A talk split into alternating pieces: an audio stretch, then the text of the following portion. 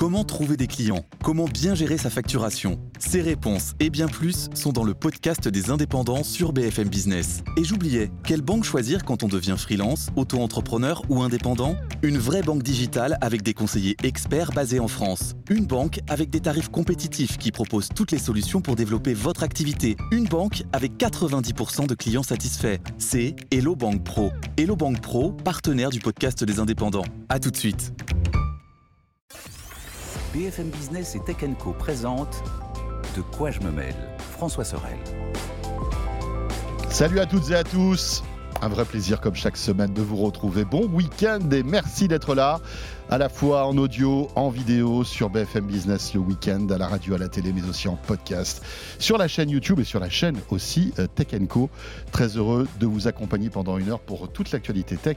Nous sommes, ça y est, de retour de Las Vegas. On reprend nos bonnes vieilles habitudes, notre petit euh, studio euh, sympathique pour commenter toute l'actualité avec aujourd'hui pas mal de choses. Vous allez voir, on va évoquer le Galaxy S24 qui est sorti, puis on s'intéressera à toute l'actualité Apple. On parlera aussi d'un petit objet rigolo qui s'appelle le Rabbit et qui a fait sensation. On en a un peu parlé la semaine dernière, mais on va y revenir.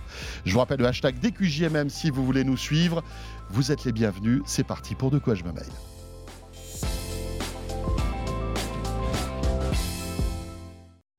Et avec un club de la presse IT high level cette semaine. Encore une fois, là, franchement, du beau monde. Mélinda Davansoulas qui est avec nous. Salut Mélinda. Hello François, bonjour messieurs. On ne se quitte plus. Non, mais c'est beaucoup plus calme ici. oui, c'est vrai que c'est beaucoup plus calme, tranquille. Autant vous dire qu'on a un peu des cernes sous les yeux, les amis, mais c'est normal. Hein. Et on encaisse tranquillement les 9 heures de décalage, les petits virus dans l'avion, euh, au salon. Enfin voilà, on vous fait vivre euh, voilà notre vie de journaliste qui euh, crapahute un peu partout. Anthony Morel est avec nous aussi. Salut Anthony. Salut François, salut à tous. Ça va? Bah ça va. Je du CES au morning. Écoute, ça, oui, se passe bien? Ouais, je, je, sais plus dans quel sens je suis là, très clairement. Non mais la réalité c'est que si tu reviens du CES sans avoir une bonne crève, c'est pas un bon CES. Ouais, mais voilà, exactement. C'est que tu n'as pas arpenté les allées du salon comme il se doit. Sûr.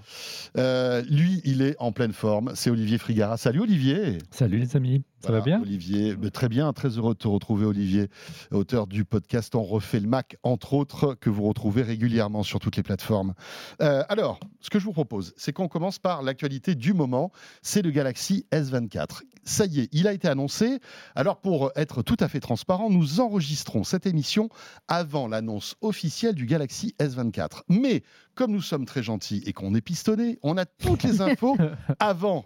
Mais on n'est pas à l'abri, euh, en fait, à, partir du moment où euh, Samsung dégaine son impact, euh, eh bien de passer à côté d'une ou deux nouveautés. On parle beaucoup d'une bague connectée, on parle beaucoup aussi d'un masque de réalité virtuelle. Peut-être que voilà, tout ça pourrait être annoncé. Mais là, on va se focuser sur le Galaxy S24. Et s'il y a autre chose à nous mettre sous la dent, on en parlera bien sûr la semaine prochaine. Mais Linda, euh, tu as été briefée euh, donc concernant ce Galaxy S24. Je les ai vus tu elle les a vus au CES, pour tout, pour tout vous dire. en marge du CES, exactement. On va, être, on va être, complètement transparent. Euh, je fais partie des, des, des, privilégiés. des, privilégiés. qui ont pu les voir avant euh, leur annonce officielle. Alors, l'avantage avec Samsung, c'est que euh, l'officialisation, en fait, c'est l'officialisation des rumeurs. c'est comme ça tous les années. On a l'impression que c'est c'est une espèce de rituel, c'est-à-dire qu'on sait déjà tout et on attend quand même le unpack pour être sûr que tout était vrai. Mais en général, tout est vrai. Donc je vous confirme, tout était vrai, quasiment. Euh, même si, comme tu l'as dit, euh, on est, nous, avant l'annonce officielle. Donc, théoriquement, peut-être qu'il y aura un ou, un ou deux petits trucs qu'ils n'ont pas voulu euh, nous oui, on montrer. Parle beaucoup de cette bague qui, qui, voilà, la bague. qui, fait, qui faisait ah, partie si des rumeurs, bague, hein. Là, pour le coup, ce serait du lourd. Ouais. Ça, serait marrant. Bah, là, ce serait un bon one more thing pour leur conférence, quand même. Hein, et, puis voilà, puis en plus, on l'a vu au CES. Arrêtez d'utiliser ce vocabulaire d'Apple. Ils ont même jusqu'à copier la keynote. C'est un hommage. C'est déjà On n'a pas fini d'en parler. Mais en effet, on a vu, nous, au CES, qu'il y avait beaucoup de marques euh, parfois complètement inconnus, qui sortaient leurs bagues. En général, quand il y a beaucoup de bagues connectées qui débarquent, alors que ça fait des années qu'on en parle, c'est vrai qu'on n'est pas à l'abri qu'ils nous la présentent, mais ça, pour le coup, c'est une vraie surprise, je n'ai pas vu. Alors tout ça, excuse-moi, mais avant d'attaquer euh, les, en fait, les annonces officielles de ce Galaxy S24, tout ça est dans un contexte assez euh, étonnant. Il faut savoir que Samsung a perdu sa première place de vendeur de, de smartphones dans le monde. Tout un symbole. Et c'est Apple qui a repris le lead. Donc, en volume, il faut préciser, c'est ça qui est hyper, hyper intéressant. C'est-à-dire que bah, malgré le fait que les iPhones coûtent évidemment en moyenne beaucoup plus cher, Bigre que n'importe quel autre fabricant, parce que Samsung, il y a les téléphones haut de gamme, mais il y a tous les et autres. Il y en a moins surtout, c'est ça. il y en a moins. Apple, il y a moins d'entrées que euh, chez Samsung. Et donc en nombre d'unités, aujourd'hui, Apple vend plus que n'importe quel autre fabricant au monde. C'est vrai que c'est une performance assez dingue. C'est ça. 234 millions d'iPhone écoulés selon IDC. Combien, pardon 234. 234 Moi j'ai noté 234,6. Quand ça, en 2023 En 2023. sur l'année. Il faut quand même savoir. Contre 226 pour Samsung. Voilà, que Samsung a une, Galaxy, une série Galaxy A déjà énorme oui, et euh, qui, était, qui était son cœur de vente. Le A54, c'est quand même la, le, le, cœur de vente. C'est quoi C'est moins de 300 dollars aujourd'hui? On est aujourd'hui sur la gamme Galaxy A, on est plutôt entre, allez, on va dire 200 et euh, 600, 700. Le Galaxy A54, ouais, il commence à, à, ouais. à, chiffrer. Alors que le ticket d'entrée chez Apple, c'est quoi? C'est 500, 600 euros aujourd'hui avec l'iPhone SE Pour le SE, ouais, on ouais. est autour de, de, un peu moins de 500, au 529, je crois qu'on est. Mais surtout, bah, on sait que les iPhones coûtent très cher. Ah Puis, oui. Surtout, il y a moins d'unités. Quand on prend Xiaomi, on prend Samsung, euh, c'est des gens qui ont une gamme dans laquelle on se perd au bout d'un moment, tellement il y a d'entrées. Rien qu'on va parler des S24. Là, l'année dernière, les S24, il y en avait trois. Ils rajoutent le S23 FE. Ils déclinent de A10, enfin A14 ouais. à, à tu euh, sens 74. Ils en fait au maximum ils veulent, ils veulent euh, et créer l'actualité en fait. Voilà, et puis ils veulent tout être au long de l'année. Toutes les gammes tarifaires. Oui. Apple se concentre sur le très haut de gamme et le SE qui est là, mais qui est quand même un, un, ouais. une entrée de gamme à 500, comme, comme a dit Olivier. vieillissante en plus. Hein, complètement fait... vieillissante, ah, avec un design rétro. Euh, Et encore une fois, voilà, Apple casse l'ambiance. Euh, Samsung n'a même pas annoncé encore son Galaxy S24. Et bing, tiens, prends-toi ça derrière la ouais, nuque. Ça. Je deviens de... le premier vendeur de smartphones surtout, au monde. Surtout, en plus, euh, Samsung qui a essayé de se démarquer. C'est-à-dire que maintenant, ils font leur présentation en janvier. Souvenez-vous, à l'époque, c'était pendant le Mobile World Congress, donc plutôt vers février-mars. Puis juste avant, donc début février. Maintenant, on est carrément euh, mi-janvier pour la présentation. C'est les premiers à dégainer. Et en effet, euh, peut-être mmh. qu'ils avaient écho de ces ventes-là, enfin de, des chiffres qui allaient être publiés, et en se disant, il faut qu'on dégaine les premiers. On sait que le, le Pixel, euh, le Google Pixel 8 Pro sorti fin 2023, leur a mis un coup. C'est vrai? Il a cartonné? Ben, En fait, il, en chiffres, il est en dessous encore, parce que Pixel, même si ça commence à très bien se vendre, ils sont en dessous en termes de vente, en termes de volume. Mais au niveau notoriété, en fait, il se passe quelque chose dans le milieu de la téléphonie qui fait que Samsung devait. Google devait, est en train euh, d'acquérir ses lettres de noblesse. Bah, on, on, en a énormément parlé parce que c'était le bah, premier smartphone dopé à l'intelligence artificielle. Bien et, euh, et ben voilà. Et puis au-delà de ça, c'est un excellent smartphone. Ouais, c'est des très très bons téléphones. Voilà, mais ils ont fait ça. un très gros coup Ouais, marketing parce que c'était vraiment le premier téléphone de l'ère IA. En gros, ils l'ont Exactement. vendu, Voilà. ils l'ont marketé comme ça. Et Samsung se Et devait d'ailleurs, réagir. on va en parler. Le S24. Alors, on reprochait à Samsung d'aller beaucoup piocher, s'inspirer. euh, alors, même en étant, en étant novateur, hein, je ne dis pas que Samsung n'innove pas, mais d'aller s'inspirer niveau design du côté de l'iPhone. Le S24, honnêtement, c'est un iPhone. Euh, il y a juste, si on le retourne, on voit qu'il y a les trois capteurs euh, verticaux alignés. Mais sinon, dans le design en main et le feeling en main, c'est un, c'est un iPhone. Avec du titane en plus. Il est un Alors, peu le plus titane arrondi. n'est que hein, pour le apparemment, S24 effectivement. Ultra. Je vois les images. Ouais, il est un petit peu, mais on voit que l'inspiration, Oui, as clairement, elle elle est- elle est sur Il est l'iPhone. moins carré que les années précédentes. Voilà, le S24, lui, est un petit peu plus rectangulaire. C'est un héritier du Note, du Galaxy Note euh, avant. Mais en revanche, dans la philosophie, c'est complètement du Pixel 8 Pro. C'est-à-dire que cette année, le message qui, est- qui va être véhiculé par euh, Samsung sur son Galaxy, enfin sur ses Galaxy S24 et notamment l'Ultra, c'est de l'IA, de l'IA, de l'IA.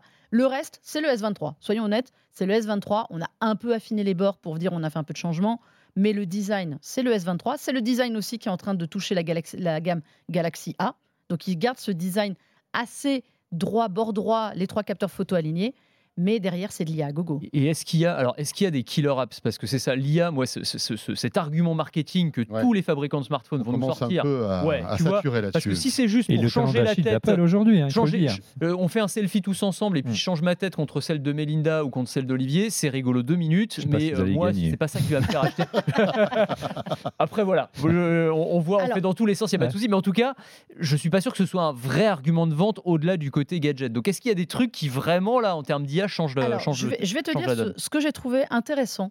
C'est qu'en effet, quand on a suivi, suivi l'actualité de Google et des avancées du Pixel 8, euh, et en plus de Google, même Pixel, je vais dire, sur la retouche photo, on va voir la même chose. Euh, on peut faire de la retouche photo, de la reconstruction redimensionnée. euh, Il y, a, il y a la gomme magique comme sur le Pixel 8 au niveau, au niveau de l'IA, alors qui s'appelle Galaxy AI, parce que pour Ouais. montrer qu'elle est maison, elle a été complètement faite avec Google. De toute façon, ils le disent, hein, elle est conçue en partenariat. Donc on comprend tout à fait avec qui. Euh, les, les fonctions sont celles des pixels, donc retouche photo, euh, amélioration sur les usages. En fait, ce que je trouve bien, c'est qu'elle est pensée pratique. C'est-à-dire qu'il n'y a pas d'effet gadget comme on a eu, tu dis, sur le Pixel. Honnêtement, la fonction au fait des photos de groupe mm. où on peut mettre la meilleure tête de, chacun, on l'a tous fait une fois ou deux. Et au bout d'un moment, on oublie. là, elle est vachement plus pensée pratique sur l'usage photo. Donc il y aura plein de choses. Il y a un truc que je n'ai pas vu chez Google, mais qui arrivera peut-être, qui est justement l'effet de, de reflet sur les vitres qu'on peut gommer. Ah, pas mal, Alors ça, j'ai trouvé ça génial. c'est pas mal. Ça, je trouve que c'est super bien. reste à voir en pratique vraiment parce qu'on n'a pas fait beaucoup de photos au moment des tests. Euh, en revanche, traduction en temps réel, et vraiment en temps réel. C'est-à-dire que j'ai essayé, par exemple, vous êtes, vous êtes dans un pays étranger, vous devez appeler pour réserver un restaurant. Vous spécifiez que la personne que vous allez appeler parle en espagnol et que vous êtes en français. Et en gros, ça va faire la traduction. C'est-à-dire que la personne vous parle. Donc je suis au téléphone, c'est un appel normal. C'est un appel normal, sauf qu'il y a cette espèce de latence, évidemment, de traduction. Donc moi, j'avais quelqu'un en espagnol qui me parlait. Ça me donnait une traduction française. Alors, honnêtement, qui est encore un petit peu approximatif, c'était beaucoup plus fidèle en anglais, mais ça a le mérite d'exister, où on me dit, on me traduit avec un léger décalage d'une seconde, d'une seconde et demie, ce que dit la personne. Moi, je lui réponds en français et ça lui traduit en espagnol. Mais t'entends le doublage ou t'entends quand même sa voix en espagnol avec la voix en français au-dessus ou t'entends juste en français en fait? Imagine quand on regarde un sujet télé avec quelqu'un qui va être doublé. Donc t'as le doublage. Tu as cette espèce de latence qui fait que tu la laisses les, à parler. les premiers mots en étranger et puis après il y a le doublage qui part. Voilà, et dessus après j'ai la voix. Donc ça c'est pas mal. Je peux avoir la même chose en retranscription écrite sur le téléphone en direct. C'est-à-dire ce que raconte la personne je l'ai. Alors c'est pareil, vous regarderez sur le site, on vous mettra, euh, on va vous mettre une belle vidéo sur la traduction qui est parfois un peu approximative, mais on comprend bah, l'idée. L'essentiel, c'est qu'on puisse comprendre le sens. C'est ça. Ça, c'est pas mal. J'imagine que ça va progresser. Hein. Évidemment, c'est de l'IA. Après, traduction, évidemment, si vous croisez quelqu'un dans la rue, ça, ça existe déjà chez Google, vous pouvez faire de la traduction en direct. Pareil, vous pouvez faire de la traduction d'envoi de, SMS ou de message. J'envoie un message, je tape en français à quelqu'un qui est allemand, je dis juste traduis le mot en allemand, et ça l'envoie à la personne en allemand, elle me répond, ça va me le traduire en français. Ça, c'est dans les, côtés euh, un peu pratiques. Ils n'ont pas créé leur propre moteur d'intelligence artificielle générative, comme le fait un Google ou Ils te disent que oui. mais... en train de préparer Apple. On aimerait ils te disent que oui, ils ont rajouté une, surcouche, mais clairement, quand tu regardes les fonctions, c'est Bard quoi. Ah ouais. Honnêtement, il y a bah, c'est dommage parce que parce qu'ils ils étaient ils bossaient là-dessus. Moi, je me souviens de Vive, c'était c'était euh, les balbutiements euh, de l'IA et c'était made in Samsung pour le tu coup. Tu te rappelles de Bixby aussi ou pas Bixby, mais oui, c'est ça. absolument. J'ai demandé, j'ai demandé. Non, mais ils étaient en pointe quand même sur ces sujets-là. En tout cas, ils travaillaient. Bixby, il n'y avait pas beaucoup de points. Non, d'accord. C'était très arrondi, si tu veux. Non, mais ils investissaient. Ils investissaient en tout cas pour créer leurs propres outils algorithmiques et leurs propres outils d'IA. Donc c'est dommage de se dire que maintenant ils intègrent des outils à eux. C'est-à-dire que la base, la base, c'est Google, clairement. Euh, ça sent ils le disent ou pas? Ou est-ce que c'est un peu. Euh, ils te disent qu'ils ont des partenaires qui les ont aidés à concevoir, mais en revanche, tu, ils ne te le disent pas ouvertement que c'est euh, que c'est Google. Tu comprends juste dans quelques fonctions qui arrivent à côté qu'il y a eu de la négo. par exemple, ils ont un système de quick share qui est fait avec, qui était le share nearby de Google. Ils ont des avancées, ils ont des fonctions de Google qui sont ajoutées dans les fonctions du, des Galaxy S24. Tu comprends qu'il y a du hmm. partenariat et de la négo sur d'autres trucs. Euh, donc, je vous ai dit envoie SMS et il y a évidemment l'IA intégrée pour, par exemple, vous résumer des mails que vous allez vous avez euh, recevoir, vous aider à écrire des messages, mail ou SMS, vous aider dans le style. Alors là, j'ai rigolé, j'ai écrit un message le plus enfin, bateau possible. Est-ce qu'on peut aller faire un pique-nique? Il fait trop chaud, j'ai pas envie de travailler. Alors ça me fait de l'analyse de ce que j'ai dit. Euh, votre interlocuteur euh, se sent d'humeur euh, un peu fatigué, il trouve qu'il fait beau, faudrait aller nettoyer. Ok, super. Mais ça m'envoie le message dans plusieurs styles. Donc un style, si j'envoie par exemple à mon patron, donc très droit, si j'ai envie de l'envoyer avec des emojis, donc ça me réécrit mon message avec des emojis ou avec des hashtags, en fait, voilà. Et ça, c'est un outil made in Samsung aussi, parce que pour le coup, c'est des outils comme Copilot, eh ben, par exemple, mais non, ils proposent ça maintenant. Ils ont des partenariats avec Microsoft pour faire de la liaison, ils ont des partenariats avec Google pour faire de la liaison. On comprend que leur partenaire, dont ils ne veulent pas citer les noms, c'est Microsoft euh, et, Bard. Mais voilà, pour l'IA, en tout cas, les mhm. pensées pratiques, un intérêt. Et ça, euh, Google avait commencé à essayer de le montrer dans les pixels. Certaines fonctions sont en local. Ok, donc ah tu n'as pas, besoin de réseau. Mais, Notamment la traduction en temps réel. Ça, c'est vachement Il y a du local et il y a du cloud. Il y a des trucs en cloud. Tout ce qui est photo, ce sera en cloud parce que ça nécessite beaucoup de puissance, comme chez Google. La traduction, il y a beaucoup en local. Euh, tout ce qui va être les notes, le, côté résumé de notes, ça peut être calculé en partie en local ou en, ou en, cloud. Ça, c'est pas mal. Et ça, c'est permis parce que dans le Ultra, et ça, ce sera vraiment pour le Ultra seulement, il y a le Snapdragon 8 Gen 3 qui a une énorme euh, capacité, IA. capacité IA.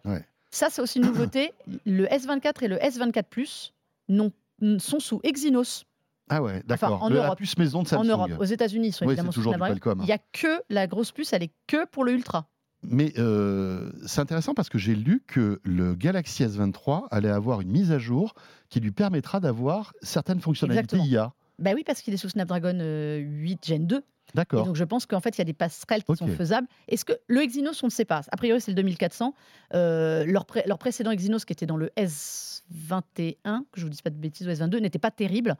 J'espère que celui-là est un peu amélioré, notamment au niveau de l'autonomie. Là, ils nous ont promis que ce serait beaucoup amélioré au niveau de la batterie.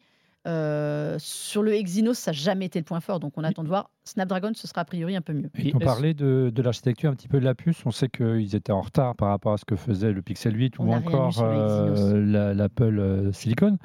avec le premier processeur qui a une, fréquence de, une finesse de gravure à 3 nanomètres, on ne sait pas où ils en sont. Et sur les Exynos, on n'a rien eu, par exemple. Donc ça, c'est un peu, c'est un hmm. peu le truc. On sent qu'ils se sentent toujours obligés de faire un S24 qui est un tout petit peu plus petit, un S24 Plus qui est une amélioration du S24 et le Ultra qui est vraiment décalé. Hmm. J'ai oublié de dire sur les photos par exemple, on reste sur la même chose. Trois capteurs photos pour le S24 S24 Plus, quatre pour le S24 Ultra, sauf que grosse différence par rapport à l'année dernière, il y a deux zooms, souvenez-vous, sur le, le S24 Ultra, on passe de x5 x10 à x3 x5 x5, c'est comme euh, l'iPhone Pro, 15 euh, Pro Max. Donc on perd en, zoom finalement? Oui, alors eux, ils te disent que tu vas gagner en capteur.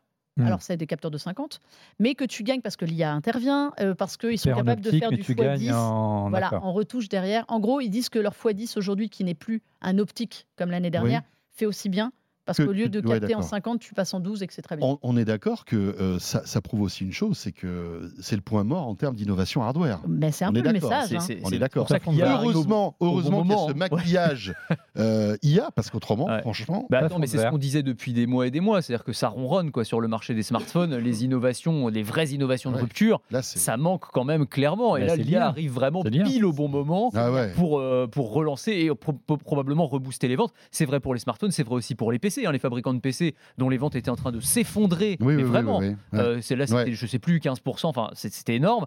Euh, là, mise à fond, euh, on en a vu au CES des puces dopées à l'IA qui vont, qui, enfin, des PC dopés à l'IA grâce à des, nouvelles, des puces de nouvelle génération, etc. Donc, ça va être un argument marketing et un gros, gros argument commercial pour tous ces, pour tous ces fabricants. Mais, mais c'est vrai que là, il faut au moins leur, leur accorder l'idée d'avoir de, vouloir de chercher à mettre en avant une IA utile. Seulement, il y a un truc, il y a une rumeur, et ça, personne n'a été pour le moment euh, capable de, nous le comment dire, de, confirmer. ou pas. C'est qu'apparemment, toutes ces fonctions à l'IA, elles sont gratuites pour le moment. Mais ah. elles ne dureraient pas longtemps. Non, c'est pas vrai. Il y a une rumeur qui veut que, en gros, passé 2025, tout deviendrait payant. Avec un abonnement. Ben, comme Copilot. Bah, comme euh, Tu mets 1500 euros dans un téléphone et on te fait payer des fonctionnalités. C'est chaud. C'est chaud. C'est chaud. Donc euh, non, non, c'est un après, peu. Ça, après, ça paraît compliqué. Ouais. mais... Après, ça dépend des fonctionnalités qu'ils te proposeront aussi, parce que tu vois, enfin, par exemple, si tu as le, Pixel 8 Pro aujourd'hui, il est, enfin, je pense pas qu'ils mettent un, un truc payant à terme. Et si, si euh, l'un ne le fait pas, les autres ne le feront pas non plus. tu vois, c'est toujours pareil. C'est, bah oui, c'est évident. Tu vas pas te mettre à payer si le concurrent il te propose la même chose gratuitement. Donc, et puis comme tu vois qu'il y a une version payante de ChatGPT, tout le monde doit se dire waouh, on va tenter. Les gars, on va voir un peu. Et sent que Samsung met pas tous ses œufs dans le même panier, hein, puisqu'ils, vous le savez mieux que moi, ils lancent, euh, ils ont régulièrement d'autres gammes et de téléphones euh, et, en plein milieu de l'été, il y a la gamme des pliants. Voilà, c'est plutôt ça le côté innovant pour sera un euh, petit peu plus innovant. Mais ils vont être poussés à innover parce qu'on attend énormément de smartphones pliants en 2024. Et donc forcément, ça va, les, ça va les, les forcer à bouger. Mine de rien, ils ont déjà bougé sur l'écran façade parce que Motorola, on peut dire ce qu'on veut du Razer, mais le Razer 40 Ultra arrive avec un écran beaucoup en façade, donc replié, beaucoup plus intéressant à utiliser parce que beaucoup plus grand. Ils ont augmenté. Là, clairement, ils ont la pression de Google et de et, alors tu as vu le Honor là, le Fold, le Honor Fold, le, incroyable. Le, Magic V2 est, il est d'une finesse. Il est, mais il enterre euh, Samsung, mais c'est incroyable. Mais voilà, et en fait ils ont une concurrence qui arrive sur la partie où ils étaient les plus innovants. Donc maintenant, les Galaxy S24 qui sont quand même ceux qui se vendent le mieux dans le haut de gamme chez eux, bah, il faut y aller. Hein, parce que là, là, on a les mêmes que le S23 avec de l'IA. Il y avait une autre rumeur qui voulait que, le, que les S24 aient euh, 7 années de mise à jour logicielle euh, et de correctifs de sécurité, de mise à jour Android, etc. Ce qui était un vrai. Comme le Pixel. Ah ouais. comme, le Pixel. on y va. Donc, a priori, on y va. Aussi, accessoirement. iPhone, c'est 6 ans, je crois. Bah, en fait, l'iPhone ne donne jamais. ne donne jamais oui, de date. Enfin, c'est parce qu'on s'aperçoit qu'au bout de, 6 ans, il est obsolète. Ans, ils, ne sont plus mis à jour. Mais ce qui est déjà énorme. on attend de voir 7 ans parce qu'il faudra quand même voir. Pour le moment, ils peuvent faire les annonces. 7 ans, c'est long. Hein. C'est long, 7 ans hein, de mise à jour. Ça veut dire que ça peut les obliger. Mais s'il y a bien quelque chose à saluer de la part de Samsung, c'est vrai, tu confirmes cette, cette mise à jour de 7 ans? Alors, je ne confirme pas parce qu'ils ils l'ont laissé entendre qu'il euh, y aurait, euh, en gros, ils s'aligneraient sur ce qui fait le mieux sur le marché. Ça irait dans le sens de l'histoire. Le, mieux sur le marché, c'est Google. Donc c'est 7 ans. Et ils sont obligés. C'est cool quand même. C'est énorme. pour le coup, c'est. Attention, c'est pas c'est pas des mises à jour de sécurité. Hein. Non, c'est du. Ça veut dire qu'on aura avoir les nouvelles versions d'Android pendant 7 ans. Alors en gros, c'est en général on dit 7 ans, mais c'est actuel, donc 2014. Si général. 2014 2024. Euh, non, euh, Android 14, pardon. Ah, pardon. Et, euh, et 6 ans de plus. Ouais. Oui. En fait, c'est 7 ans comptant la celle-là. Ouais, mais c'est déjà énorme. Enfin, ah non, mais c'est, honnêtement, aujourd'hui, j'ai envie de dire, c'est la moindre des choses. Mais c'est aussi symbolique du fait que les puces. Parce qu'en fait, c'est pas juste. on ne vous donne pas plus de, plus de mises à jour parce qu'ils n'ont pas envie. C'est souvent que les processeurs ne sont pas aptes à suivre d'autres mises à jour. Et puis il y a pas assez de mémoire vive aussi. Voilà. Aujourd'hui, Apple peut se le permettre parce qu'ils savent qu'ils conçoivent leurs puces depuis des années et donc ils peuvent faire des mises à jour en conséquence. Euh, quand on prend Snapdragon 8, Gen 1, 2, 3, on sait qu'il y a une base commune qui permet de se dire que à 4, 5, 6, ça s'appellera peut-être autrement d'ici là, mais il y aura toujours un socle suffisant pour certaines mises à jour. Bon, voilà ce qu'on pouvait dire concernant le Galaxy S24. Euh, à noter que euh, dans Tech Co, euh, j'ai reçu mercredi soir l'un des directeurs de Samsung qui nous présentait en fait euh, toutes les nouveautés de, ce Galaxy S24. Donc si vous voulez en savoir plus, c'est dans le replay de Tech Co. C'était mercredi. Merci beaucoup Melinda. On te laisse retourner à la rédaction et je garde Olivier Frigara et Anthony Morel pour notre deuxième partie de De quoi je me mail, où là on va revenir un petit peu sur Apple, puisqu'Olivier est avec nous. Euh, on va parler d'intelligence artificielle, de Rabbit aussi, cet objet étonnant qui a fait couler beaucoup d'encre euh, pendant euh, le CES, alors qu'il n'a pas été présenté pendant le CES. C'est ça qui est assez étonnant. la suite de De quoi je me mail, tout de suite après ceci. De quoi je me mêle sur BFM Business et Tech Co. BFM Business et Tech Co présente De quoi je me mêle François Sorel. Voilà, de quoi je me mêle. Deuxième chapitre. Merci d'être avec nous. N'oubliez pas tout à l'heure à la fin le petit module bonus. Notre euh, bonne résolution de cette année 2024 se poursuit. Euh, quelques minutes supplémentaires exclusivement euh, accessibles en podcast audio. Voilà, donc si vous voulez en savoir plus sur les 40 ans du Mac, ce sera le, petit cadeau que nous fera Olivier Frigara tout à l'heure, puisqu'on fête les 40 ans du Mac. Ça sera le 24 janvier. 24 janvier. Olivier Frigara, donc, que vous connaissez, auteur du podcast On refait le Mac. Et puis bien évidemment euh, Anthony Morel qui est toujours avec nous.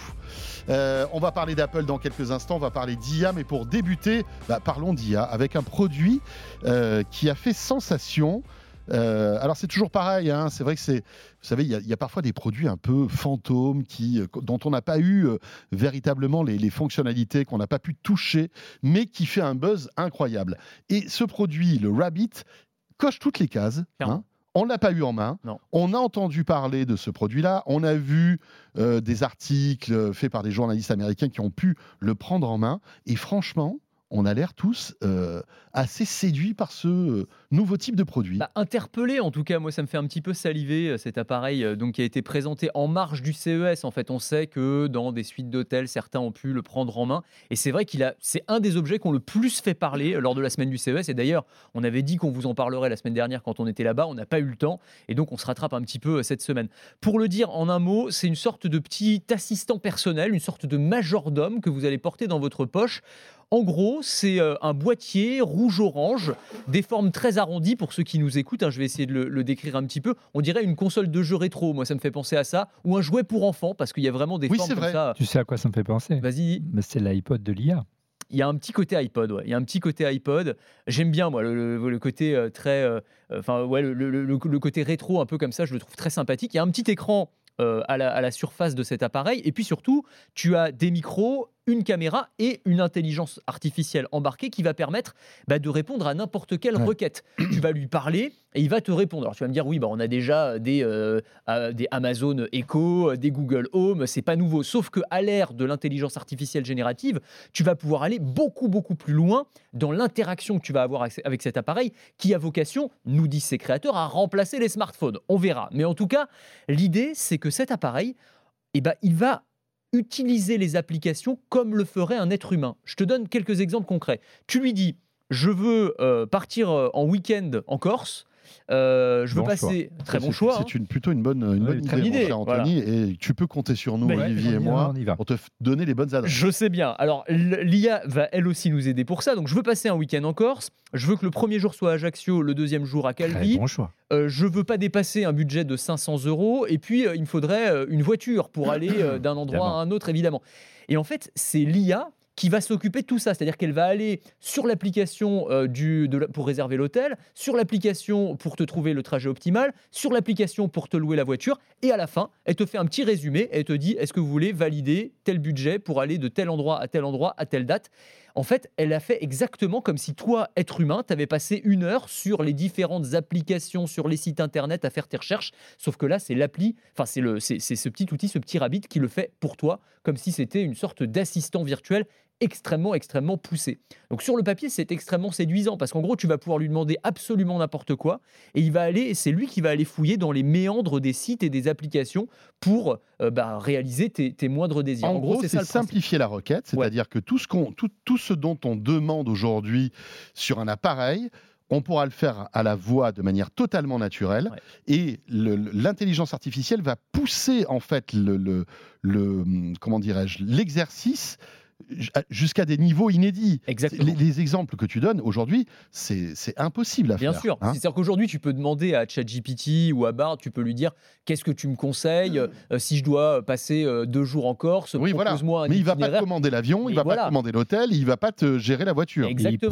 la promesse, c'est que ça va aller beaucoup, beaucoup plus vite, hein, d'après la keynote qu'ils ont fait. Hein. Mais, qu'est-ce qu'on sait de, de, cette boîte, de ces startups qui, qui sortent de nulle part aujourd'hui? On sait rien. On sait vraiment pas grand-chose. C'est assez surprenant surprenant d'ailleurs, hein, le, fait qu'ils sortent comme ça du bois avec euh, un moteur maison visiblement.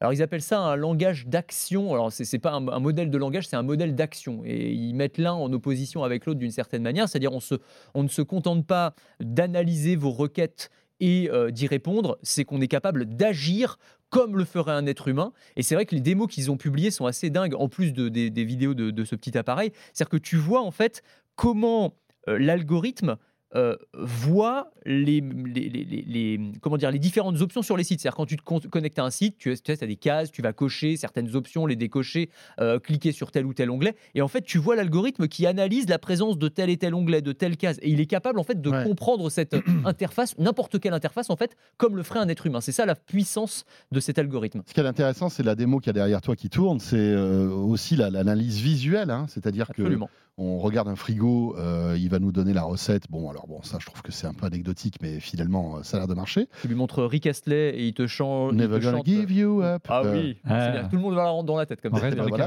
c'est parfait. Euh, il y a aussi le, comédien d'Oppenheimer là qui, qui a été détecté. mais moi, alors, je me dis, effectivement, c'est cool, c'est un petit objet qui a l'air sympathique, mais euh, finalement, notre smartphone pourrait tout, avoir tout à fait cette intelligence. Euh, c'est-à-dire que demain, on peut avoir une appli Rabbit sur son smartphone. Et voilà. Et adieu le produit, quoi. Ouais, absolument. alors, c'est toute la question. On, et la puissance des processeurs des, téléphones qui est bien supérieure. En fait, l'argument que mettent en avant les créateurs de cet appareil, c'est que justement, eux, ils estiment qu'on passe trop de temps sur les écrans et que ça va nous permettre d'avoir accès à tout ce qu'on peut faire quasiment sur un smartphone mais sans avoir justement cette distraction, euh, le doom scrolling. proposant un écran supplémentaire. Voilà. Mais ouais, paradoxal, ouais. Parce que tu auras toujours ton smartphone, je suis désolé. Bah, évidemment. Enfin, l'usage le, plus important du smartphone, c'est quand même la consommation de contenu, c'est de regarder des vidéos, etc. Hmm. Ça, tu pourras pas le faire avec un appareil comme celui-ci. Donc, ça montre quand même les limites. Mais le moteur, euh, c'est quoi? C'est ChatGPT aujourd'hui, le moteur derrière? Non, visiblement, ils ont une IA maison. Euh, D'accord. Ils ont, ils ont... ce que j'ai trouvé remarquable, c'est leur, leur concept de terrier. Je sais pas si tu as vu. Ouais. Le rabbit hole. Voilà, c'est que quand tu arrives euh, quand tu arrives euh, sur ce marché-là, il te faut un écosystème, il te faut un App Store ou un GPT Store. Et là, en fait, il, te propose de te connecter directement sur les services existants via du web. Hein. Il n'y a pas d'application à installer. Et en gros, on peut écouter et linker via l'ordinateur son Rabbit à Spotify, à Apple Music, à, Uber, etc. Et, donc, du coup, on se retrouve avec un écosystème qui, est, majeur, alors que normalement, quand on arrive sur ce marché avec un nouveau device, il faut conquérir et convaincre les, développeurs. Et ils n'en ont pas besoin, apparemment. Oui, c'est ça. C'est-à-dire que l'IA est assez intelligente. pour euh, en fait gérer les applis comme nous.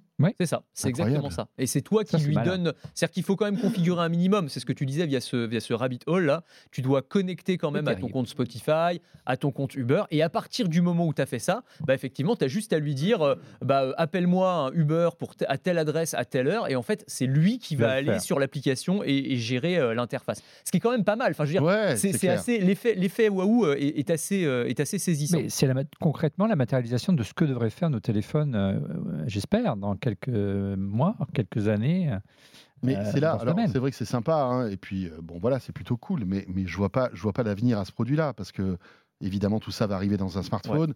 Peut-être que même c'est un joli coup de com et qu'Apple va regarder ce qu'ils font et qu'ils vont acheter leur solution. Enfin, non, enfin, oui, oui. Je, veux dire, tu disais tout à l'heure qu'ils étaient à la bourre en termes d'IA. Euh, Apple, là ils ont ils ont une offre. Claire, tu vois, ils pourraient demain, en un claquement de doigts, dire OK, votre device, on le met à la poubelle là et on intègre ça dans l'iPhone, tu vois. ils sont pris en étau entre les smartphones et puis de l'autre, quand tu arrives à la maison, l'ensemble des assistants vocaux et des enceintes connectées qui théoriquement pourrait jouer ce rôle également. On sait qu'Amazon travaille également sur son propre système euh, et puis euh, Google aussi avec BART. Donc, euh, je suis d'accord. Mais je, je, trouve qu'en fait, ce device, alors moi, c'est pareil, je, je je ne lui prédis pas un grand avenir, malheureusement. Je, pense qu'il va y avoir un effet buzz. Mais je trouve qu'il pose une question intéressante. Bien sûr. Il pose la question, en fait, du form factor euh, qui va être lié à l'émergence de l'intelligence artificielle générative. Est-ce que, finalement, le smartphone qu'on a dans nos poches, c'est l'alpha et l'oméga de euh, l'interface qu'on va avoir avec la machine Ou est-ce qu'on va inventer plein de nouveaux objets qui nous permettront euh, d'interagir avec la technologie? On a beaucoup parlé aussi de l'AI PIN. Hein. Vous vous souvenez de ce, de ce petit badge connecté qui a été créé par euh, des anciens d'Apple d'ailleurs, mmh. et qui lui aussi se veut une alternative au smartphone. C'est exactement la même philosophie. On en parle moins d'ailleurs là. Hein. Ouais, bah, je crois qu'ils ont fait un plan social d'ailleurs, euh, donc c'est c'est un peu chaud, tu vois. c'est clair. Ah, non, mais se lancer dans le hardware avec un projet aussi ambitieux, ambitieux, c'est compliqué. Donc Alors là, derrière, il y, a des, y a des ex d'Apple. Hein. Exactement, c'est une très très belle équipe. C'est une très très belle équipe. Effectivement. Non, mais tu vois, c'est est-ce que vraiment on, on va pas imaginer plein d'autres objets? Moi, je crois beaucoup aussi au retour des lunettes connectées façon Google Glass, qui pourrait aussi être une autre manière d'interagir avec vois que Sam Altman et Jonathan Ive sont en train de préparer un device aussi avec ChatGPT à l'intérieur, tu te dis waouh. Qui pourrait d'ailleurs prendre la forme de lunettes. Enfin, c'était des rumeurs aussi euh, non, mais tu vois, Pour hein. revenir à, à, Rabbit, on peut penser qu'ils pourraient très bien euh, licencier leur écosystème et proposer à des fabricants qui ne veulent pas s'associer avec un Google, ou avec un Amazon de, voilà. Ouais, ou alors une appli, tu vois, avec un abonnement. Euh, Exactement tout est, tout est possible. on, peut, on peut aussi imaginer que euh, les outils existants, donc euh, OpenAI avec dans la euh, voiture, Copilot dans la voiture, c'est aussi, je veux dire, des technologies sur lesquelles il faut bosser. C'est-à-dire que c'est l'aboutissement ultime finalement d'un outil comme Copilot, ce serait de pouvoir faire ce genre de choses. Hein. Moi, ce que je trouve rassurant en, tant que vieux fan, puisque je, je suis aujourd'hui le vieux fan du Mac, on va parler des 40 ans du Mac, c'est que une petite boîte comme celle-là qui sort de nulle part, qui est capable de produire une chose pareille en termes d'IA, quand on voit les moyens colossaux qu'a un Apple, un Google ou un Amazon, qui sont euh, largués là, voilà, qui sont largués, ça veut dire que voilà, en quelques mois ou quelques en quelques mois, ils peuvent rattraper un retard considérable. Intéressant. On verra bien. Hein. Alors voilà, on prédit pas forcément. Euh, un véritable succès à ce type de produit, mais en tout cas, ça pose la question, ça ouvre des, chemins, on va dire. Exactement. Et c'est ça l'innovation technologique. bien hein. sûr. Euh, c'est de voilà essayer de défricher un petit peu euh, et après d'arriver à quelque chose de plus concret. C'est exactement ça. Ça me fait penser un peu bah, à toute la philosophie euh, du CES dont on parlait la semaine dernière, c'est-à-dire que probablement 80% des produits qu'on a vus au CES Bien sûr, disparaîtront, disparaîtront mais ça, ouvre pose des, jalons. pistes, ça pose des jalons pour plein d'autres. C'est des sources d'inspiration extraordinaires. On est d'accord. Euh, on va parler d'OpenAI aussi, puisque l'actualité est assez, est assez importante concernant OpenAI. Alors Anthony, tu as évidemment, tu en parles régulièrement dans, dans Good Morning Business. Qu'est-ce qu'il faut retenir de cette semaine concernant OpenAI et ChatGPT? Alors, il y a deux choses, moi, qui m'ont euh, frappé. D'abord, c'est le lancement officiel du GPT Store. Euh, on l'avait évoqué au moment où il avait été annoncé, mais là, c'est le lancement officiel pour les gens qui sont abonnés, donc qui ont un abonnement payant à euh, ChatGPT. On a accès à cette boutique d'applications, à cet App Store de l'intelligence artificielle, qui est assez intéressante, mine de rien. Je suis allé me promener un petit petit peu. Donc en gros, le principe, c'est d'avoir des mini chat GPT, mais thématiques, qui vont être proposés par n'importe qui. D'ailleurs, ça peut être des développeurs. D'ailleurs, je dis des développeurs, il n'y a même pas besoin d'avoir vraiment des bases en, codage, puisque ça se fait en no-code d'ailleurs. Mhm. mais tu vas pouvoir proposer bah, ton GPT personnalisé en utilisant évidemment le moteur d'IA générative d'OpenAI et en le couplant avec des données dont tu peux disposer. Alors ça peut être des choses diverses et variées, ça peut être par exemple une IA spécialisée dans les jeux de société. Euh, qui va t'expliquer de manière très didactique euh, toutes les règles de tous les jeux de société euh, qui existent sur Terre. ça peut être, moi j'aime bien la course à pied, une IA coach en course à pied qui va te faire des plans d'entraînement mmh. ultra personnalisés. Et en fait, n'importe qui va pouvoir comme ça proposer son chatbot avec des thématiques, des entreprises aussi, on peut imaginer hein, que, en gros, ils utilisent le moteur de ChatGPT qu'ils couplent ça avec bah, la masse de données dont ils disposent eux. Et euh, ça, ça va faire un, un, bah, chat GPT spécialisé pour les effectifs de cette entreprise en particulier. voilà, il y a plein de cas d'usage possibles. Je trouve que c'est extrêmement intéressant. Et là aussi, c'est une piste de, euh, de, diversification, on va dire, pour OpenAI et pour ces euh, et pour ces intelligences artificielles qui vont de plus en plus s'inviter dans nos vies quotidiennes. Voilà, c'est les meilleurs d'un écosystème. Hein, L'iPhone est parti de ça. J'en reviens toujours à Apple, mais l'App Store, ça a été l'étincelle qui a fait tout exploser. Hein, et euh, voilà, pour moi, c'est un potentiel énorme, énorme. Exactement. C'est clair. C'est la vie. On va dire que c'est vraiment c'est le deuxième acte, le deuxième chapitre d'OpenAI avec ChatGPT. Hein. Et sachant que tout ça sera monétisable, c'est aussi ça. On n'a pas parlé de cet aspect-là, mais tu vois, les, tu vas avoir des développeurs qui vont proposer des chatbots avec l'idée de, de, avoir des modèles économiques de partage entre OpenAI et puis une partie. Alors, je sais pas que, quel sera le pourcentage, mais en tout cas, ça va aussi inciter, tu vois, des gens à, à, innover, à créer des chatbots sur plein de thématiques diverses. Et le Store GPT, il est, accessible là dès maintenant en France, tu peux par exemple. si tu tapes euh, GPT Store, tu, tu, y as accès. Alors après, le truc, c'est que pour avoir accès à ces mini chatbots, il faut quand même être abonné payant. Ah d'accord. Tu peux voir, sinon, euh, tu peux voir leur intitulé, mais sinon tu n'y auras pas accès. Voilà, c'est ça le truc. Intéressant. Euh, vraiment pas mal. La deuxième actu, alors là, elle est intéressante puisque euh, OpenAI euh, prend conscience un petit peu, on va dire, de, la puissance de, son, de, son moteur d'IA et propose et annonce des mesures justement pour éviter la désinformation. Absolument. En fait, euh, à l'approche de l'élection américaine, là, il y a quand même un gros sujet démocratique qui se pose. Et, d'ailleurs, il y a beaucoup de médias américains qui commencent à s'interroger sur ce truc-là, c'est-à-dire la puissance de l'intelligence artificielle et comment elle va avoir un impact et peut-être même dérégler l'élection d'une certaine manière. Après la catastrophe réseaux sociaux, on s'en souvient ben, lors de la précédente élection. Évidemment, tu vois, ça peut avoir un impact. Et il y a déjà des, cas d'ailleurs assez euh, intéressants. Je ne sais pas si vous avez vu passer ça, une, une candidate démocrate, euh, alors je crois que c'est euh, au Congrès pour le coup, qui a utilisé un voice bot, donc un, un chatbot avec une voix, pour appeler des milliers et des milliers d'électeurs pour présenter son programme.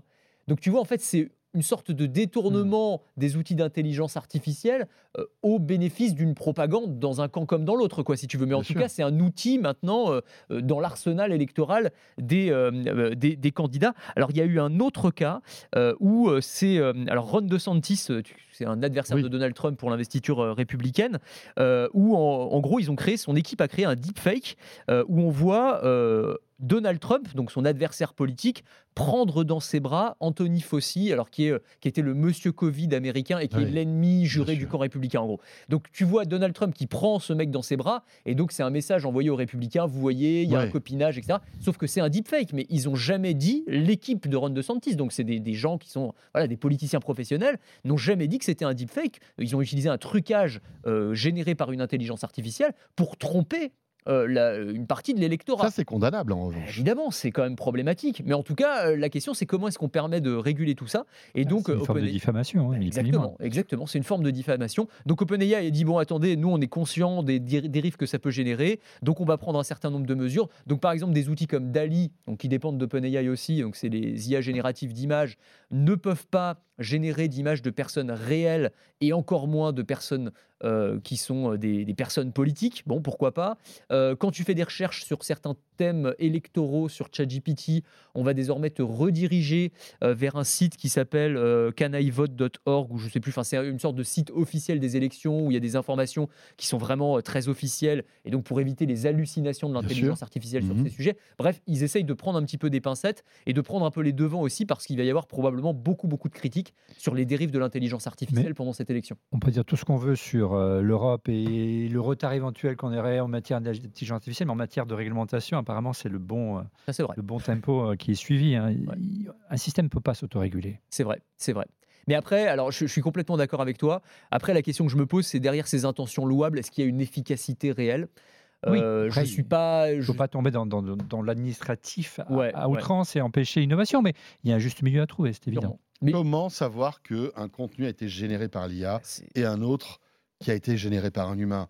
On peut, on peut en parler pendant des heures, mais c'est ça le problème. Alors, Que ce soit l'écrit, que ce soit l'audio, que ce soit la vidéo, les photos, en fait. Alors, tu as tout à fait raison, et ça fait partie aussi des mesures, j'allais l'oublier, euh, prises par OpenAI, et c'est peut-être la plus importante, c'est que visiblement, maintenant, il y aura une sorte de petite pastille. Alors, je ne sais pas si elle sera visible à l'œil nu sur chaque image ou s'il faudra aller dans les paramètres de l'image pour la voir, mais il y aura, si tu veux, une sorte de marqueur numérique qui te dira cette image a été générée par une intelligence artificielle. Ce qui, hein. bah, Je suis d'accord avec toi. Moi, je pense que c'est c'est bien de le faire, sauf que euh, on sait très bien qu'une fake les news. Les professionnels peut-être pourront le voir. Évidemment. mais euh, bah, une fois que tu auras vu l'image sur la Est-ce photo sur Twitter, tu verras le petit bah, point C'est ça la question. Et tu la verras, elle sera débunkée, mais une fois qu'elle sera débunkée, elle aura été vue euh, un million de fois, et de toute façon, la news sera déjà passée. Donc, Le problème, c'est qu'aujourd'hui, dans la Silicon Valley, dans cette industrie-là, que ce soit l'industrie de l'intelligence artificielle notamment, on le voit avec Elon Musk, c'est qu'il y a des, un courant libertarien qui, qui veut que voilà, qui veut pas laisser faire, mais à chacun de se faire son opinion. Et laisser la liberté d'expression. Alors c'est un courant, euh, il est respectable ou pas, je suis pas là pour, euh, pour juger, mais en tout cas ça pose un problème parce qu'on ne donne pas les clés et les outils euh, aux, lecteurs ou aux gens qui suivent euh, des flux d'informations de, de, savoir si c'est un fake ou si c'est, la réalité. Bah, disons que du point de vue de l'utilisateur, il faut vraiment partir du principe maintenant que tu ne peux plus faire confiance à rien. C'est-à-dire qu'en termes d'image, tu ne peux, plus croire à rien. Et quand tu vois les images générées par les dernières versions de Midjourney, il y a la V6 qui est sortie il n'y a pas longtemps. C'est impressionnant. C'est ouf. Enfin, c'est impossible de savoir. Parce que tu sais, tu avais le truc où tu voyais, oh, tu regardes, il y avait quand même six doigts euh, sur. Enfin, tu avais des petits trucs, tu sais, qui te permettaient de montrer que l'image était pas, avait été générée par une J'imagine, ça va encore progresser de bien plus sûr, en plus. Bien sûr. on arrive à faire là, en, l'an 1 ou 2 de l'IA mm. générative, qu'est-ce que ça va être dans 10 ans? Possible. C'est incroyable. Et tu as vu, alors c'est pareil, il y a eu une initiative, je ne sais pas si vous avez vu passer ça, c'est euh, les fabricants d'appareils photo et de caméras, la Nikon, Sony, Canon, qui se sont alliés pour, euh, pour mettre au point, et ça va sortir dans les mois qui viennent, des appareils photo et des caméras anti-fake news. avec, un, avec une signature. Avec une signature numérique, ce qui est, ce qui est très bien. J'allais dire, ça va servir pour les organes de presse pour être sûr qu'une photo est bien authentique. Mais je pense que derrière, euh, tu, ce sera impossible pour, pour les auteurs, c'est très bien, mais après, voilà. au-delà, c'est plus compliqué. je suis d'accord. Le problème, c'est qu'il n'y a pas de bonne solution. Là, tu as l'impression que c'est un hmm. truc qui est inéluctable en fait quoi. C'est très très compliqué, hein. très, très compliqué. Un mot pour Apple, enfin ça je te donne peut-être dit. non mais c'est vrai, c'est vrai. Euh, écoutez, il nous reste 10 minutes. J'aimerais qu'on s'intéresse aussi à l'actualité d'Apple, justement, qui est assez riche. Aujourd'hui, vendredi 19 janvier, c'est le jour où les précommandes commencent pour le Vision Pro aux États-Unis exclusivement, mais à partir d'aujourd'hui, donc, vous pouvez aller dans un App Store, peut-être même sur, un, sur le web, précommander le Vision Pro. 3499 dollars hors taxe. Hors taxe, bien sûr. Donc après, il faut rajouter les taxes américaines. Tout dépend des régions. Hein. Euh, voilà. Bon, alors c'est un événement, quoi qu'on dise. C'est ah bah un événement. Apple euh, ouvre un nouveau chapitre dans son industrie avec un nouveau device qui n'a rien à voir avec les autres, qui est assez courageux, casse-pipe, on peut le dire aussi, parce ah que est-ce que ça va marcher le Vision Pro euh, On commence à avoir des informations qui circulent. Hein. Il y a des gens qui l'ont déjà testé et qui disent que le confort n'est pas forcément top, euh, qu'il y a quelques bugs de ci de là. Bon, on peut pardonner Apple. Hein. Ce produit sort à euh, là dans les jours qui viennent. Donc, précommande on peut pardonner, On peut pardonner 4000 balles, moi je pardonne pas. Hein. Ça non, mais intérêt à fonctionner. Non, mais on peut, imaginer. Alors, pour le confort, ça va être compliqué de faire une mise à jour. Mais en termes de fonctionnalité, d'après ce que j'ai compris, le clavier virtuel n'est pas top, etc. Mais on peut imaginer qu'il y aura des, mises à jour mm. qui seront faites, disponibles début février. 2 février. Le 2 février. Aux États-Unis. Alors, est-ce qu'on pourra l'acheter de, depuis l'Europe pour le tester hein, Ça nous dit tous. Euh, Telle est la question. La question, la réponse est apparemment oui. La question, c'est ce qu'il va y avoir suffisamment, parce que tout le monde entier, tous les développeurs, toutes les grandes boîtes qui veulent le tester vont l'acheter, et je pense qu'ils vont être pris d'assaut. Et d'après euh, les premiers chiffres et euh, d'après les Mick et les Mark Gurman, qui sont les leakers spécialistes dans l'actu Apple aujourd'hui, euh, il n'y en, aurait pas, il y en aura pas pour tout le monde. Il y aurait entre 60 et 80 000 exemplaires disponibles. C'est pas beaucoup à l'échelle des États-Unis. 60 hein. 000 seulement aux États-Unis Ah ouais. Ah ouais. Parce qu'ils n'avaient pas dit qu'ils voulaient en produire un million la première année? Ah ouais, première année. Mais pour l'instant, le premier week-end, il y aurait que ça. Voilà. Donc, euh, moi, j'ai pas mal de camarades qui vont prendre leur avion pour aller chercher un, euh, début février leur, euh, leur, Apple Vision Pro et pour, pour développer dessus et travailler dessus et être prêt lorsqu'il arrivera en mhm. Europe. La question, c'est quand est-ce qu'il va arriver en Europe, on en reparlera. Et la question, c'est est-ce qu'il y en aura pour tout le monde C'est pas gagné. Voilà. Donc, puis, moi, si j'étais Apple, je jouerais un peu sur l'effet pénurie. Hein. Les, les, queues devant l'Apple Store, ça a fait quand même, mmh, mmh, ça mmh. fait quand même les beaux jours de l'iPhone à, son lancement. Mais c'est vrai que c'est important, tu l'as souligné François, Apple euh, sort rarement des nouvelles familles de produits. C'est ça. Le Mac, l'iPod, l'iPhone, l'iPad, l'Apple Watch. Et dix ans après l'Apple Watch, voici une nouvelle famille. Et, alors, parce que juste pour être sûr, je parle sous le contrôle d'Olivier parce qu'il connaît beaucoup mieux l'écosystème Apple que moi. Mais moi, ce que j'avais compris au début, c'est que quand on voudrait acheter un Apple Vision Pro, il faudrait qu'on soit forcément en magasin avec un conseiller Apple qui te le fasse tester pour de vrai parce que c'est un produit c'est clair, il faut pouvoir l'essayer, il faut ah bah, pouvoir l'adapter à sa vue, etc. Là, quand tu dis on pourra le précommander, c'est on le recevra tel quel. Non, euh, tu iras chercher un magasin. Non, il faudra aller le chercher dans un Apple Store. C'est le premier week-end, ça, je crois, non? Non. Non. Non, tu as 25 minutes de 25 euh, minutes de, de, test. Donc c'est pas. En gros, c'est comme si tu allais chez un opticien. Hein pour trouver une analogie, euh, parce que justement, on est tous autour de cette table porteur de lunettes, et c'est ça l'enjeu. Il faut mettre des lentilles, on sait que c'est Zeiss qui est en train de les produire. Moi qui, euh, suis hypermétrope, astigmate, et j'en passe, c'est des meilleurs, ça doit être assez compliqué, je demande à voir. Euh, donc voilà, ils prennent aucune, aucun risque, il y aura des, des rendez-vous individuels, et en gros, pendant que vous êtes en train de... Il y aura un scan de votre visage, soit via Face ID si vous le commandez. Hein, euh, sur l'App Store ou directement dans le magasin pour qu'il soit à la fois le plus confortable possible, parce que tu l'as dit, les premiers, euh, les premiers testeurs américains, les journalistes américains qui l'ont eu en pré-test disent bah oui, c'est un peu lourd. Euh. Donc il y a quand même des, des petits ajustements à faire. Et au-delà, il faut régler ce problème de, de la vision. C'est un jeu de mots. alors, autre rumeur, le, le, Vision Pro serait disponible dans d'autres pays du monde en juin prochain. Je ne sais pas si vous avez suivi ça. J'ai vu ça. Il y a pas mal d'informations de, qui euh, commencent à un petit peu logique. à c'est assez logique parce que euh, le mois de juin, euh, vous le savez, c'est le moment où Apple fait sa grande conférence des développeurs, la WWDC. Et, ça va être vraiment loin de, euh, de l'Apple Vision. Donc il faut mettre toutes les forces en route et en présence pour qu'il y ait vraiment un écosystème autour de, ce casque de réalité mixte, même si on n'a pas le droit de l'appeler comme ça, parce qu'Apple veut qu'on l'appelle l'ordinateur spatial. Aux joie. Ça, c'est vrai. Et, oui, enfin, c'est ce qu'on disait la semaine dernière au CES, c'est que c'est une terminologie qui a été reprise par d'autres au vous voyez des gens qui commençaient à parler d'ordinateur d'informatique spatiale. spatiale. Voilà, donc l'enjeu, c'est de, disposer euh, d'un écosystème qui est plein d'applications. Et au-delà, c'est les développeurs qui vont, développer les, qui vont développer les usages, comme ça a été le cas avec l'iPhone. L'iPhone, c'est vendu au départ comme un smartphone, et puis après, c'est vendu comme un, comme un Shazam, comme un Uber, comme un. Euh, voilà, les, les, usages sont développés grâce à l'écosystème des développeurs, et Apple veut faire la même chose. Et, c'est ça le vrai enjeu, le début février, c'est euh, un Apple Vision Pro au début pourquoi faire? On parle d'ordinateur spatial, je pense que ce sera plus dans un premier temps un outil de consultation, hein, notamment pour les vidéos, pour le cinéma. On sait qu'Apple a veut plutôt privilégier ça dans un premier, dans un premier moment. Apparemment, l'effet serait waouh avec les, deux écrans 4K intégrés. Il a signé un, accord euh, privilégié avec, euh, avec Disney notamment. On sait que Warner suit avec HBO. Tu as raison. Est-ce qu'il y aura du contenu? Est-ce que voilà, ça va être captivant? Est-ce qu'il y aura la killer app qui fera que waouh, tu seras scotché par ce truc-là?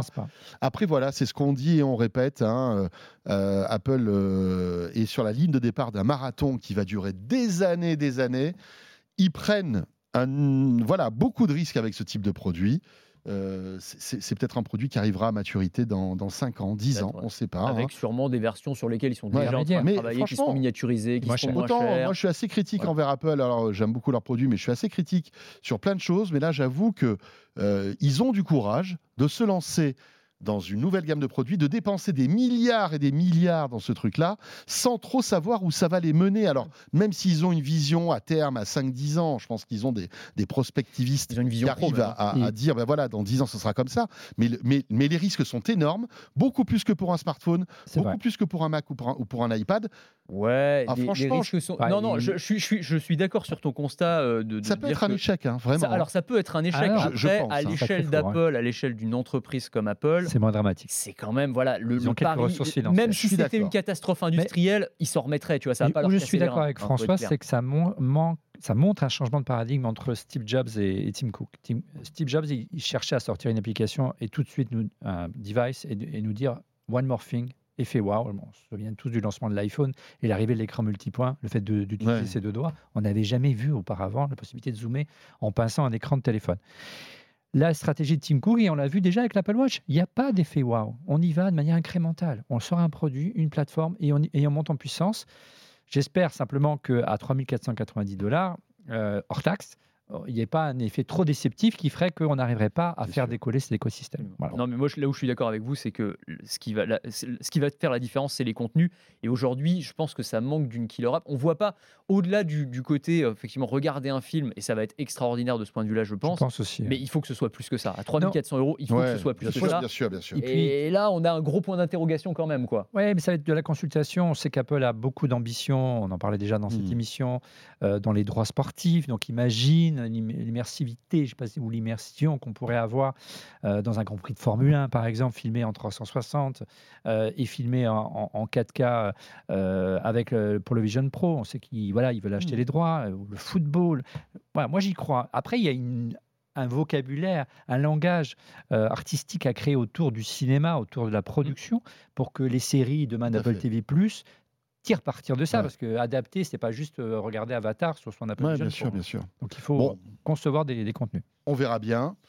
On va essayer d'en choper un hein, de ce Vision Pro pour tout vous dire. Je, je, voilà, c'est pas c'est pas évident, mais euh, je pense qu'avec toutes les forces euh, en présence, peut-être qu'on pourra essayer d'en avoir un. on vous promet rien, et puis après, on espère aussi que le service de presse d'Apple pourra nous distiller quelques petits euh, exemplaires. Euh, je crois aussi. leur, priorité, c'est vraiment les US là pour l'instant. Bah, mais, Le mot d'ordre, c'est simple, hein, c'est que voilà, c'est par pays, donc on, distribue à la presse que lorsqu'il sera disponible dans notre Alors, il nous reste une minute, hein, ça va être court, mais tout ça dans un contexte où Apple est, est vraiment euh, en difficulté en Europe, notamment, hein, avec voilà le sideloading hein, bientôt, à partir du 7 mars, en raison du DMA, Apple va être obligé de scinder son App Store. ça, c'est quand même un événement euh, qui, euh, chez Apple, doit, doit, être difficile à avaler, hein, quand même. Hein. Euh, et puis, ça va faire boule de neige, cette histoire-là. Hein. Au bout d'un moment, le sideloading va arriver aussi dans d'autres pays, et sans doute aussi aux États-Unis.